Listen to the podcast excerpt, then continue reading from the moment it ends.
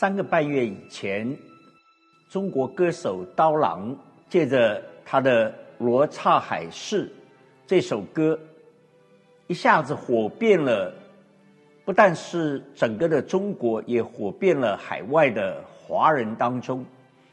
据说全球的播放量达到了非常惊人的六百多亿次。那么，在一个半月以前。由中国的瓦伊娜乐队和著名的女歌手任素汐所演唱的《大梦》，则是近来可以说非常非常劲爆的又一首歌曲。如果说刀郎的《罗刹海市》唱的是人间，那么可以说瓦伊娜和任素汐。这首的大梦唱的则是人生。大梦这首歌之所以能够引起这样强烈的共鸣，我相信是因为它不仅真实的诉说着人生的故事，它也唱出了绝大多数人对生命的困惑。你会发现一句句的歌词。都唱出了人们点点滴滴的岁月，以及藏在每一个人内心的困惑和迷茫。真的好像所谓人生如梦，犹如大梦一场。大梦当中最让人印象深刻的，就是他一连用了十八个“该怎么办”。他从每个人的六岁、十二岁、十八岁、二十八岁、三十八岁，然后是五十八岁、七十八岁、八十八岁，这八个人生的阶段，每个阶段都是用该怎么办来做一个结尾。我想这八个人生的阶段，唱出的，好像都是生命的无常。唱出的是人生当中的不确定，特别是这十八个该怎么办，唱出了每个人对人生的迷茫和无奈，唱出了这种非常可以说纠结的情感的心声。我相信，无论是过去还是未来，每个人的此时此景。都会让人感到一种的力不从心，好像一面镜子，映照出每个人心中难以言说的疑虑。其实每个年龄都有这个年龄段的人生所需要的根基和面对生命的课题，无论是困惑还是不安，我们没有办法逃避，所以。该怎么办？包含两个元素，该不该是本来我们需要的确定，也可以说是我们人生的根基。那么怎么办呢？可以说是代表我们人生的不确定，成了我们生命的课题。所以该怎么办，就包含了什么是我们人生的根基。和我们人生，或者说我们生命的课题到底是什么？所以你会发现，《大梦》的歌词非常的巧妙。记得这八个年龄段，一定会其中有一个年龄段，好像击中你的内心。整首歌虽然只有八分多钟，但是道尽了可以说大部分人的整个的一生。当我们刚刚六岁，走在田野里，一个不小心扑倒在水里，从此就喊出了人生的第一个该怎么办。不但是有了第一个该怎么办，从此其实刚刚讲人生的根基和生命的课题这两个方面就已经如影随形、不舍不离的伴随我们，直到我们老去。日光之下，听这首歌，你会感觉这首歌听上去有点像是在唱人生的空转，生命的疏离、岁月的挫败，构成了人生全部的梦境。所以，生命的虚空其实是大梦整个好像所呈现的。当然，它给我们的远不只是透过这些歌词展现的一幅幅的生命的画卷，它更是一种对生命的思考和对人灵魂的拷问。如果说我们过去说我们中华民族上下。五千年的求索，孔老夫子说要上下求索。那么他追问的是人生之本。那么，当我们说我们到了现在，许多人流行所谓不问西东，换句话说，人生当他找不到本的时候，他对整个人生的过程就只能存着一种非常的。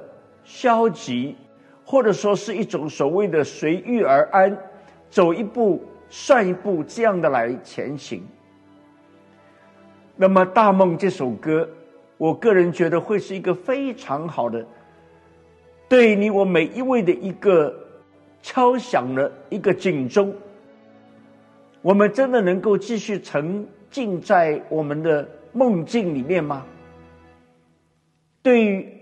人生的课题，对于生命的根基，我们是不是应该有一个真正比较深入的思考呢？两千五百多年前，中国的孔子，他给中国人规划了六个人生阶段。他说：“五十五而志于学，三十而立，四十而不惑。”五十知天命，六十而耳顺，七十能够从心所欲不逾矩。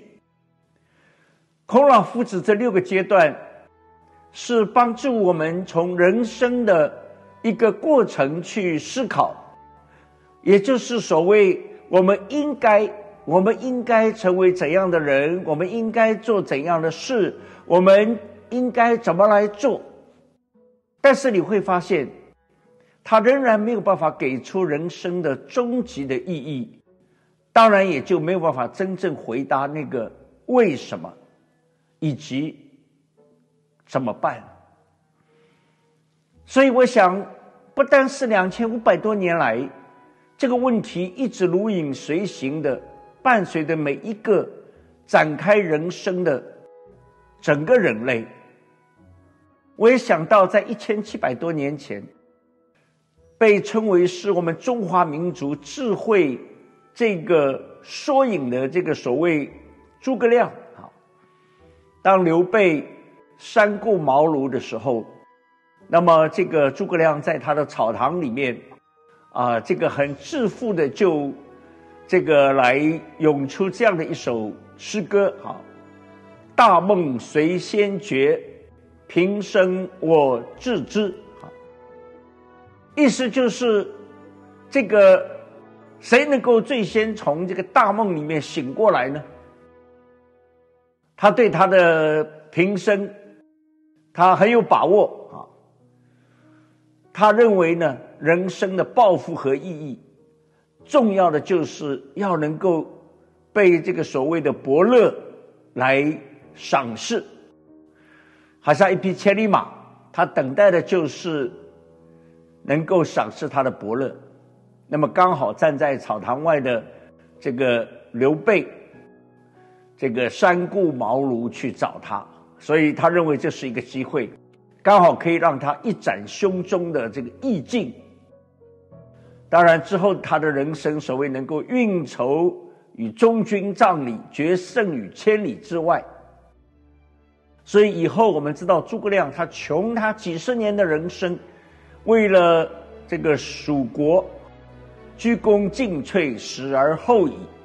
最后呢，就病死在戎马军中。但是，其实你有没有注意到，那个就是把诸葛亮这一段写下来的这个作家罗贯中，他其实在这本中国的名著《三国演义》的开篇当中，他早就留了伏笔。《三国演义》的开篇词我们都非常的熟悉，他上来就告诉我们：“滚滚长江东逝水，浪花淘尽英雄。是非成败转头成空。”青山依旧在，几度夕阳红。他的意思很清楚，就是所谓诸葛亮也好，刘备也好，曹操也好，孙权也好，这些所谓当年指点江山、这个呕心沥血的这些所谓英雄人物，他们争了半天，最后都是被大浪淘尽，一切都成空。青山还在，夕阳几度。这些人老早已经被滚滚长江所淘尽。我想，这就是好像现代版的这个大梦一样。什么时候人生能够走出梦境？什么时候人生能够真正大梦醒过来呢？两千年前。这位真正人类的救主，道成肉身的主耶稣，他来到了人间，在人类最黑暗的时候，他卑微的来降生在马槽里，他向全人类发出了真正的振聋发聩的呼声。他说：“人若赚得全世界，赔上了自己的生命。”有什么益处呢？人还能拿什么来换生命呢？这是在马太福音十六章二十六节所清楚记载。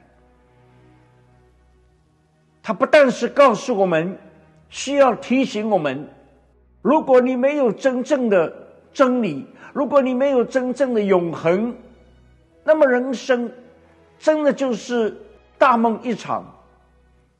你六个阶段也好，八个阶段也好，你最后没有办法回答为什么，或者说怎么办。